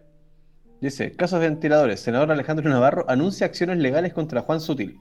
¿Qué es como eso? El, par- el parlamentario anunció que llevará a tribunales al empresario por uso malicioso de instrumento público. Adicionalmente, solicitó que se dejen sin efectos los beneficios derivados de la cuestionada donación. Hago un llamado al Servicio de Impuestos Internos a no permitir una vulneración de este tipo. Ah, mira, bueno. Pedimos que elimine como gasto aceptado la donación de la CPC y reponga Puede toda la... haber un re- una reducción de impuestos. ¿Viste? Ahí está. Y reponga toda la excepción generada porque los ventiladores inservibles no pueden terminar siendo excusa para generar un negociado desde la CPC y el gobierno a causa de la pandemia. Dijo Navarro. Vaya, vaya. El conche tu madre quería reducir impuestos. Bah, está bien. Además, como es más criticable todavía. Como más criticable por parte de la CPC. Entonces, ¿tenía razón el John que iba a reducir impuestos? Ah, no, sí. 0,3 puntitos para el John. Sí, 0,3 puntitos como yo. Es que yo no creí que. Es que, bueno, como, como obviamente va huevona mía de pensar que como tema de, de objetos, siento que podía como no entrar y sobre todo si es que algo al Estado. Entonces, como no sé si una donación con el Estado entraba, pero parece que sí. Y hace más criticable la situación de decir maldito Juan Sutil, que está haciendo esta, esta situación, bueno, más que Juan Sutil, gremio de empresarios, de sacar un poco de beneficio de esta situación. Entonces, más que un poco el, el de decir como, ¿está el gobierno involucrado? De una forma sí, pero no es como esto de decir, no, que están limpiando su imagen de gobierno, no, para. Yo creo que están solamente limpiando su propia imagen, que ya estaba siendo ensuciada desde el estallido social y un montón de, de hechos después durante la pandemia. Lo que sabía que también que esto de los ventiladores estaba eh, coordinado también con el embajador de China. Eh, Creo que son otros. No, son los mismos. ¿Son el los mismos? matinal lo hablaron en la mañana, son Ah, los mismos. Incluso al embajador de China como que le pidieron papeleo. Y no pudo mandar nada, porque como que le dijeron así como no tenemos nada, solamente los mandamos, no hay documentación. Toma, ahí están los ventiladores. Y como que se complicó harto el embajador de China en ese sentido. Mm, Mira. Porque, obviamente, como el, el tema de los ventiladores, eh, hay varios, efectivamente. Como, como decía anteriormente, es un proyecto del gobierno, eh, de la gestión Mañalich principalmente, de potenciar el tema del sistema de camas críticas, eh, que, de un- que era un poco... eh, un poco criticable por el hecho que estáis, estáis poniendo el parche el parche antes de la herida cuando sabéis que la herida iba a ser tremendamente grande. Entonces aquí lo mismo, como compró lo tan- tantos ventiladores como se podía, eh, hizo el tema de las vacunas, pero no se preocupó de que el virus no se expandiera. Entonces como en ese sentido, un poco gracias, pero no gracias a Mañalich por tener un, este sistema de, de camas críticas un poco más compensado. Que, que ahora está bastante, bastante, bastante limitado, porque tenía que haber sido mucho antes, sin duda, el, el tema de la ocupación de camas críticas en, en nuestro país, no necesariamente va a haber una pandemia para, para potenciarlo. ¿Algo más que agregar respecto al tema ventiladores? Nada más. De mi lado nada. ¿No? ¿Tenemos algo más? Por lo menos tengo Vidal. A Vidal. Tenemos a Arturo, Arturito Vidal, que es que eh, la sección deportiva de, de qué guapa pasó, un poco de- de- eh, deportiva política, debido a que Arturo Vidal dio positivo de COVID-19 y se va a perder el partido del próximo jueves, que esto estamos hablando ya miércoles, contra Argentina. Lo más posible que cuando esté este capítulo. No, no creo. Eh, bueno, lo más posible cuando este capítulo está arriba, quizás sí, quizás no. Ya está el partido jugado, pero la información es que Arturo Vidal eh, rompió su burbuja sanitaria para darse vuelta por medio Santiago y juntarse con medio mundo. Y una de esas personas estaba contagiada con COVID-19, pero es el único caso de la selección chilena debido a las, eh, a las burbujas estrictas un poco que se estaban sometiendo a los jugadores de la selección chilena. Eh, y este problema fue tan grande que primero estuvo hospitalizado por una amigdalitis que después eh, con los controles sanitarios preventivos, que cada día se tienen que hacer un, un PCR a los jugadores de la selección chilena, dio positivo Arturo Vidal eh, estando hospitalizado durante la noche del día lunes. Entonces...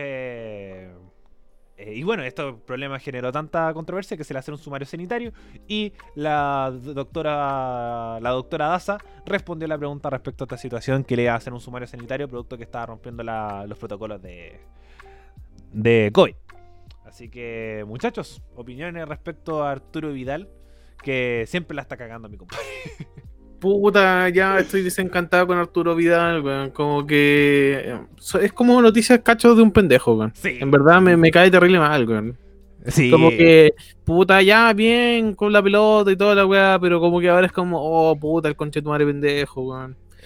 No me gusta la- no me gusta tanto el fútbol como a ti, Ariel, pero como que eh, ya me, me llega a ser eh, como ruido Arturo Vidal. No tanto como Piñera, pero así como un décimo de Piñera, a, a ese Mm, nivel. No, sí, para mí un saco wea. Sí, es, Sí. Bueno para, es bueno para la pelota, sin duda. Es súper bueno. Pero para mí un saco wea. Como el tema de, por ejemplo, ya chocó curado en auto, ya rompió la- el tema de las medidas COVID, es amigo de Andrónico Luxi. También, Eh, weón, entonces, puta, Acabáis de no. decir- acabáis de decir toda la weá ¿Cachai? Entonces, como súper saco wea. Para mí, Vidal es súper saco wea. Bueno, para la pelota, sí. Me gusta verlo jugar en la selección, sí. Pero que es saco wea, es saco wea. Como no, no me lo bancaría así como, no, ahora anda Arturo Vidal ni, ni cagando. ¿Cachai? Entonces siempre genera problemas, no. Yo soy más Team Charlie Araki. Que es piolita, es bueno para la pelota. Soy Team Alexis. El otro weón es muy figura. Sí, weá. además, pues, como el King Arturo siempre. Es que bueno, yo siento que esa, esa es la weá. Lo, lo aleonaron tanto al culiado con ese título del rey y la weá. Que al weón se le fue el lomo a la Sí. mierda hace rato ya. Y esta weá simplemente. No, siempre es- tuvo el humo arriba. Siempre tuvo el humo arriba. Cuando era cuando jugaba en la selección, cuando tenía como 19, eh, que es una frase típica. Ahí quedó Brasil. ¿Cachai? Que le ganaban a Brasil en un sub- sudamericano y es como, "Ah, aquí quedó- ahí quedó Brasil, pues bueno, nosotros a puro huevo, a puro huevo. eh, Bueno, busquen ese video. eh, Desde ahí había el- como que era un hincha. Entonces, ya, como ya- que. Ya, ya se ve, ya se que veía sí, sí, como ya se veía venir un poco de, de dónde venía. Mejor Gary Medel que decía, ah, ¿quién fue el coche de su madre? Ah, mi hijo. ese, ese es mejor. Medel. No, pero por último, el, el Pitbull por su parte, o sea, con esa humorada, weón, con esa weá de quién fue el conche de tu madre que me mató, ah, es mi hijo, disculpa, hijo, igual te cagáis de la risa, pues, weón, ¿cachai? Aparte que siempre tuvimos el- el- las controversias de él en la cancha, que por eso se ganó su apodo, que igual era un buen chico, pero pachorriento a cagar. En cambio, este otro weón, la- por la única que se destaca, si no es porque está, hizo un par de goles en la cancha, es porque se mandó alguna cagada fuera de ella. Y eso como que ya es reiterativo. Y esta weá del COVID también lo demuestra, porque si la weá que se le pides, tenéis que llegar a X lugar y no te salgas de X lugar. Y el weón, no, es que yo soy Arturo Vidal, voy a wear donde quiero. Ahí tenéis. Efectivamente. Y. Y bueno, como realmente que se dedique un poco a, a las labores que hace que el fútbol, creo que también, como anali- analista, como analizando un poco el partido, va a pesar si es contra Argentina. No es un partido no, no menor de importancia. Entonces, como igual, tómale un poco el peso también a esa situación. Y junto con eso, un poco una pequeña repasadita que eh, la Copa América no se va a realizar en, ni en Argentina ni en Colombia, se va a realizar en dos lugares, por- como después de muchos años, y no iba a tener sede única. Eh, se suspendieron estos dos lugares, en Colombia por la situación política, en Argentina por la situación sanitaria. Eh, se habló mucho de Chile, se habló mucho, pero mucho de Chile, pero eh, creo que el gran problema para que no se viniera a realizar acá Chile, más que las medidas sanitarias, era... el- Piñera, todos odian a Piñera, obviamente. bueno, como Piñera, por supuesto. Y, y bueno, sin América. sin guiarte era un, un poco una medida estatal, por el hecho de que cobra muchos impuestos para realizar el evento acá en Chile. Entonces cobraría algo así como de 8 millones de dólares por impuestos eh, para que el evento se realizara acá en Chile, a diferencia de Argentina y de Colombia que tienen los impuestos mucho más bajos. Y donde fueron a hacerlo los matehueas, a Brasil, en donde Donde hay el, el contagio a la mierda. es que pasa que, primero, se fueron de Colombia por la situación política, se fueron de Argentina por la situación sanitaria, y en Brasil hay crisis política y sanitaria. Están las dos juntas en un puro país. No, fue, por reducción de impuestos, nomás. Fue reducción de impuestos. No sale más barato, Bolsonaro Exacto. no hace un queque, listo. Exacto, exacto, exacto, exacto, exacto. Como Bolsonaro Sora- tapa la realidad brasileña con un dedo, así que. es que es como eso, entonces como que me- no vengan a, no a decir weas de decir no, si fue por la crisis sanitaria y te lo digáis a Brasil, no, no chúpenlo. Si lo hicieron en. Chile porque realmente Chile cobraba mucho impuesto, como, como eso está comprobado. Entonces, pff, desastroso. Eh, bueno muchachos, esa por lo menos es la informaciones que tengo yo, no sé si nos queda algo en el tintero todavía. Ah, De mi lado nada. Está, este, bueno, yo siento que lo podemos hablar la próxima semana, si es que se llega a discutir, pero también es casi anecdótico, que es que el... El retiro del 100%. Exacto. Lo- el diputado UDI, Jorge Alessandri, y su par de- del regionalista Verde Social, mira, un, un super izquierda con un super derecha, eh, conversaron en 24 horas acerca de la iniciativa anunciada por el parlamentario gremialista respecto a permitir que los cotizantes del país puedan retirar el 100% de sus ahorros previsionales. Según el propio legislador, el, el proyecto lo presentará si es que la Comisión de Constitución es puesta en tabla la iniciativa que busca un cuarto retiro del 10% de las AFP. En diálogo con el periodista eh, Poirot Escobedo, Alessandra aseguró que las ayudas sociales del Ejecutivo han sido potentes. Pero a pesar de eso, no es capaz de parar el cuarto retiro. Yo junto con ese dato, eh, con que nada para los retiros, con otro dato, es que... Uy, qué mal habla este culiao. Eh, es que eh, diputados como Pamela Giles te dicen que viene... que te viene el quinto, el sexto, el séptimo retiro. Después lo tomas como declaraciones del proyecto de ley de Llana Proboste para nacionalizar. El parlamentario defiende su idea esgrimiendo que el Estado al final está al mando de un señor distinto, una señora distinta cada cuatro años y un parlamento con mayoría distintas cada cuatro años, junto con exponer el ejemplo que lo que pasó en materia provisional en Argentina con el denominado corralito, el diputado manifestó que dio a conocer una fórmula. Los detalles en 24horas.cl. Eh, yo encuentro que es como casi irónico. De decir, ya, ¿sabéis qué? Si, ya, si tenemos cuarto, mejor saquemos toda la wea. Yo, yo siento que es muy así. Es que eso es lo que quieren hacer, pero la verdad, eh, siento que esa medida se había tomado ahora, por ejemplo, para el tercero. Así como saquen su weá de una. Porque No. seguir espateándolo es como. Es que- sácalo- saca todo en el cuarto. No, si ya aprobemos el cuarto y si ya, si, si proponen el quinto, sacamos todo. Sí, sí, no, porque necesitamos el tercer retiro. Es que todo fue como gradualmente. Ahora se sabe que sí se puede. El segundo era como algo más extraordinario. El tercero era como, ya, lo hicimos, no hay, no hay medidas, tomen. Es que yo siento que ya con el tercero se chacreó. Como que ya. Ya realmente las medidas no llegaron y después como. Ya, ¿sabéis qué más? Con lo mismo. Sí, te vamos a sacar. Si vamos como. Si ya primero agarró apoyo popular, ya no hay medida. Saquemos la weá entera nomás. Como. Como que realmente es muy así. Pero obviamente este proyecto no va a llegar a ningún lado. Realmente no va a llegar a ningún lado. Con estos senadores, no. Con los próximos, tal vez. Exacto, exacto. Como, bueno, obviamente hay un proceso constitucional entre medio, pero que este proyecto va a llegar a alguna parte, no, no, no, no, no, sin duda. Pero es como lo- por lo mismo, porque igual hay, como están los defensores del 10%, pero es como, ya, y si el gobierno hace algo, por ejemplo, ahora con esto de los mínimos comunes, un poco con este IFE universal, eh, lo, más probable es que no haya un cuarto retiro, porque igual es una medida relativamente amplia que conforma un poco la derecha de ciertos puntos de la, de la concertación. Entonces, como. Pero igual se está especulando que tal vez iban a bloquear el IFE. Bueno, ¿verdad? Espe- especulaciones por el matrimonio igualitario. Por el matrimonio Así igualitario, que si como, se bloquea el IFE, como va a salir- principio. puede salir el cuarto retiro. Exacto. Ahí puede haber como. Ahí la, la UDI va, va a ver qué pesa más. Si es como la FP o el matrimonio igualitario.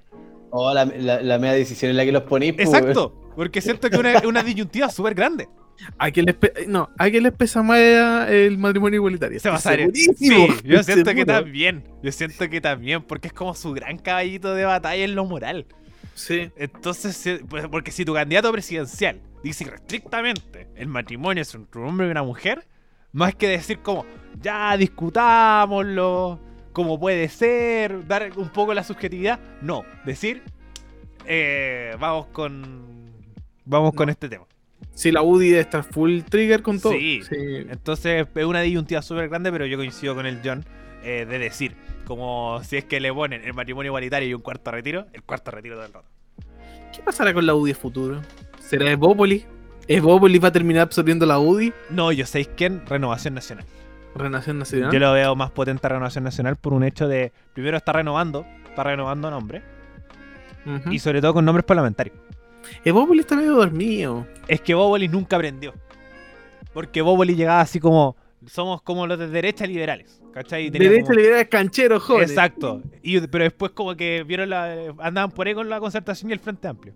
Que vieron a decir como, oye, sabéis que como no me pescaron mucho en la U y no me pescaron en Renovación Nacional, me voy y eh, llego a este a Evópolis. Y consigo otro puesto de poder, consigo escaño de diputado.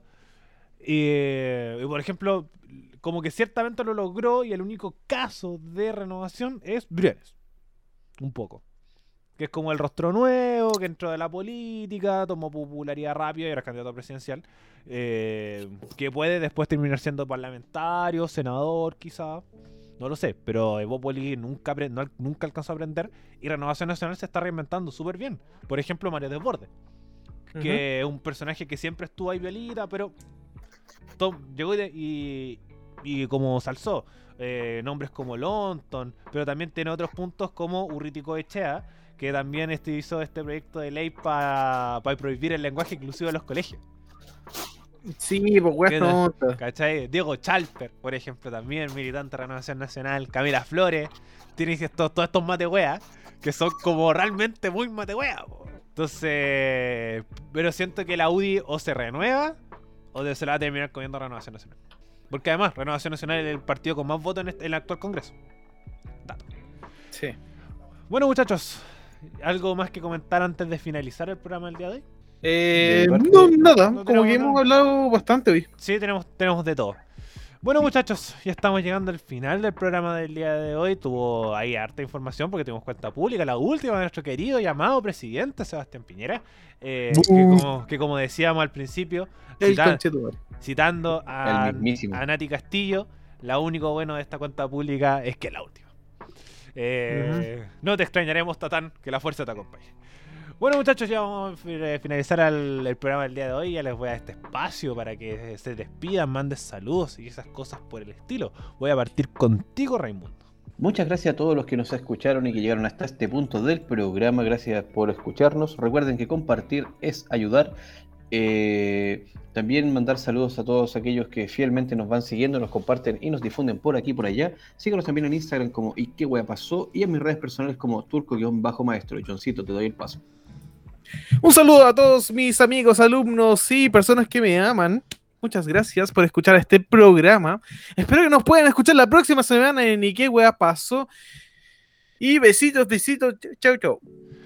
Bueno, también recuerden seguirnos en todas nuestras redes sociales, Spotify, iVoox, Apple Music, para saber cada vez que hacemos un nuevo capítulo y también seguirnos en Facebook para ver los mejores. Dile lo mejor tuyo, aunque te hace la bonita. No, no, no, eh, no, continúa, continúa. Eh, Se recuerden, cambiaron seguirnos las en, líneas. sí, recuerden seguirnos en Facebook para ver los mejores memazos y toda la información. Nuestra página de Facebook como Wea Pasó y también en Instagram como arroba Ike Wea Pasó. También recuerden seguir las redes sociales de la radio como radio.f5 en Instagram y radio F5 en Facebook. Y como siempre, si le llegaron a este punto, eh, le agradecemos mucho si comparten nuestro contenido para cada vez llegue más personas. Quería decir algo. Póngale. Me di cuenta de algo crucial, Ariel. ¿Qué pasa? Tú tienes un tic en el ojo. ¿De verdad? Sí, ¡Oh, guático! en el ojo derecho. Oh, nunca me he dado cuenta. Sí, Es la primera persona que me lo dice. tienes un tic en el ojo derecho. Eh, bueno, es impresi- imprescindible, pero cuando estás como muy feliz, guiñáis el ojo derecho, siempre. ¿La dura? Guiñáis, nunca me he dado weón, cuenta. siempre. Como No. cuando como te sale Weón. alma, así el guiño y No, oh, siempre. lo voy a revisar. Me lo voy a, me voy a centrar a ver mis programas, como donde me río, para ver si tengo un tigre en el, el ojo derecho. Bueno, nos escuchamos oh. después de ese dato irrelevante, pero muy relevante para mí. Nos escuchamos la próxima semana en un nuevo capítulo y qué guapazo. Adiós. Show, show. Chau, chau.